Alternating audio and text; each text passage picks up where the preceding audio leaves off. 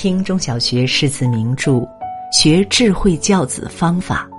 这里是中学生听书。今天和大家分享的文章是：看了二十二岁大一哥儿子即将再婚，我才理解那个说八万块买劳斯莱斯的妈妈。先来讲一个男孩的故事。他出生在山东菏泽一个农村家庭，小时候不爱学习，每次就考十五分、二十分。但好在有一个暴富的爸爸，不想上学，爸爸就拿钱哄他，让他去学校。等他到十四岁的时候，连去学校混日子也懒得去了，直接就辍学了。他心想，念不念书无所谓，反正家里有钱。他爸的反应同样是，不想念就算了，反正我家有钱。也没想过把儿子送出去学个技术，以后有个养家糊口的本领。辍学后，男孩每天待在家里，没日没夜的打游戏，换别人家肯定急疯了，可他爸爸依然很淡定。在家种地也可以，找个通情达理的媳妇，过完这辈子就行了。就这样。男孩在家当了五年小皇帝，从稚嫩少年堕落成了大腹翩翩的油腻青年。十九岁时，还没到法定结婚年龄，他爸就按计划给他安排了一桩婚事，连彩礼也为他准备好了，一沓沓现金、房子、奔驰车、金饰，花了百万。但这段婚姻仅维持了一年。离婚后，前妻直言：“我只是选中了他的家世，现实中哪一个不是这样？”离婚后的他买衣服、理发都跟在父亲后面，等着父亲结账。说到这儿，相信你们知道是谁了，就是大衣哥朱之文的儿子朱丹伟。让人没想到的是，不到一年时间，朱丹伟又被爆出订婚了。为了这次婚事，他爸依旧豪掷千金，订婚当天直接送一辆宝马。有人说朱丹伟是幸运的，有爸爸一直给他托底，不上学、不工作、不努力，他照样可以过得很好。事实上，真的如此吗？再给大家讲下一个小男孩的故事。这个男孩出生于湖南宁乡一个贫穷的小乡村。村民住的土坯房，水一冲就塌。他家更是连一个像样的家具都没有，睡觉铺的是一床稻草，连练习本都买不起。通常写完一本就把字擦掉，继续用。每天放学，别人家的孩子在外面玩，他被关在屋里写作业。晚饭后，别的家长打牌消遣，唯独他的父母陪着他读书。在这样艰苦的条件下，他没有辍学，没有堕落，一路读到了哈佛。他就是第一个在哈佛毕业典礼演讲的中国人，何江。与他同台演讲的还有著名导演斯皮尔伯格。回忆起父母对他的教育，他说：“如果没有父母的陪伴和坚持，我估计像童年很多小伙伴一样，没读几年书就早早外出打工了。”教育学上有个剪刀效应，讲的是每个孩子小的时候可能只有一点差异，但经过不一样的教育方式，最终导致了成年后的巨大差距。父母不一样的陪伴和引领，最终造就的是孩子天差地别的未来。朱丹伟的爸爸给了孩子优渥的生活，却没能教给他创造生活的能力。何江的父母虽然没能给他安逸舒适的避风港，但却给他插上了独立坚强的翅膀。他俩截然不同的命运，让我想起昨天看到的一则视频。视频里，一位妈妈一直骗儿子，家里的劳斯莱斯是高仿的，才八万块钱。直到四年后，男孩长大一些，才发现妈妈说谎，自家劳斯莱斯是真的。这位妈妈之所以说谎，是不想因为家庭的富有就让儿子产生异于他人的优越感，更不想儿子因为家庭富有形成不劳而获的惰性。美国商业周刊出版的《二十五个最佳观念》专题报道，开始的第一句话就是：“好好带你的小孩儿，但不要给他们太多财产。财多伤子，孩子的人生。”终究是要自己过的。如果家长一味的在物质上抚养孩子，轻则养出一个巨婴，重则害孩子一生。还记得南京一派出所发生的那场闹剧吗？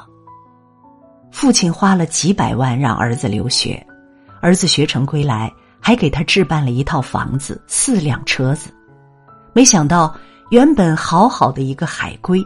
却整天缩在家里啃老，一啃就是十年。父亲恨铁不成钢，一气之下把给儿子买的豪车卖了。儿子得知后，竟然把父亲的车给砸了。最终，父子俩闹得不可开交，情绪激动之下，儿子甚至扬言要砍父亲。网上有句很火的话：“你以为孩子是来报恩的？”其实是来对账的，养好了，你和孩子是股东关系，余生都在享受红利；养废了，你和孩子是债务关系，不停为他善后还债。孩子的问题最初都是父母的问题。六岁时你没教会孩子系鞋带，直到二十岁时他自己学会了，但二十岁明明是该步入职场的年纪。他却只学会了系鞋带。作家莎拉在《特别狠心特别爱》中写的很有道理。中国父母给予孩子的爱不是太少，而是太多了，因为不忍心孩子从小体验生活的艰难，也不懂得适当时机向他们索要，最终导致他们一辈子艰辛，一辈子向父母索要。我表叔一个普通的农村工人，赚钱很辛苦，常年住在工地上，连个像样的厕所都没有，而他却给予儿子最好的物质条件。有一次，小表弟来我家吃饭，我妈做了很多家常菜，还特意炖了牛肉，但他一口也不吃，哭着吵着要我妈带他去西餐厅吃牛排，说我表叔经常带他去。那一刻，我就叹气。我这个小表弟怕是要给养废了。南京师范大学立波教授说：“这是一个全民富二代的时代，我们指责富二代的行为失当，但其实我们都是富二代的践行者。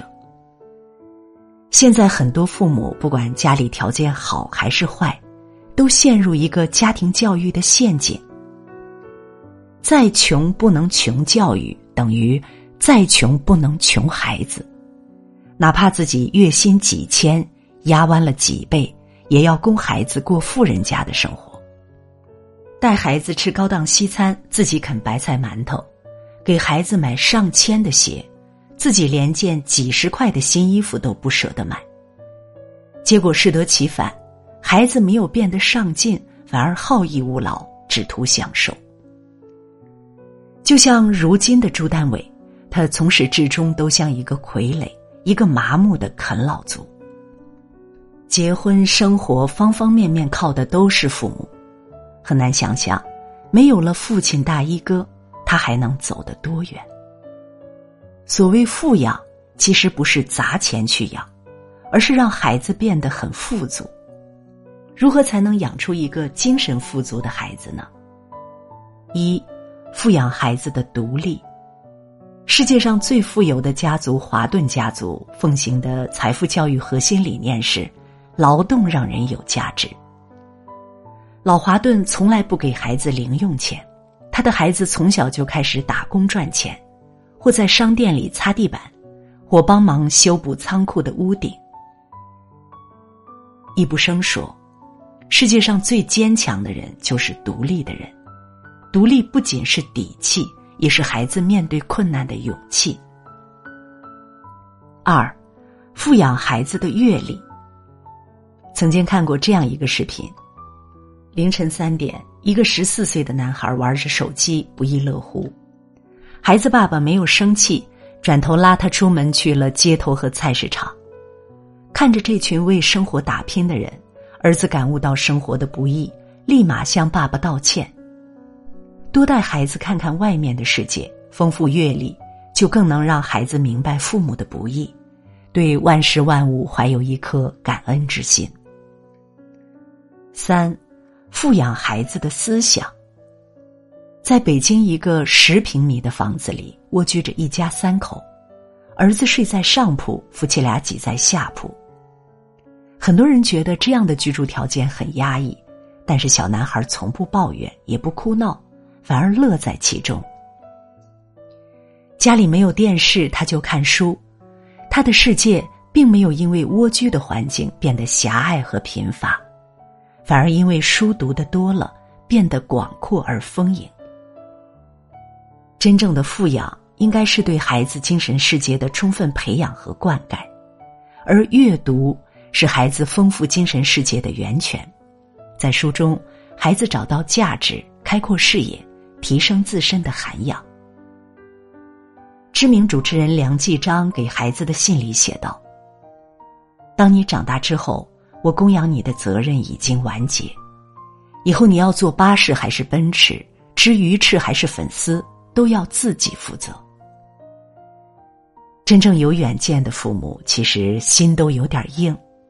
不会过早的让孩子随心所欲，点亮再看，与所有家长共勉。如果你喜欢今天的文章，别忘了在文末点一个再看，也欢迎您留言并转发。中学生听书的朋友们，明天同一时间我们不见不散。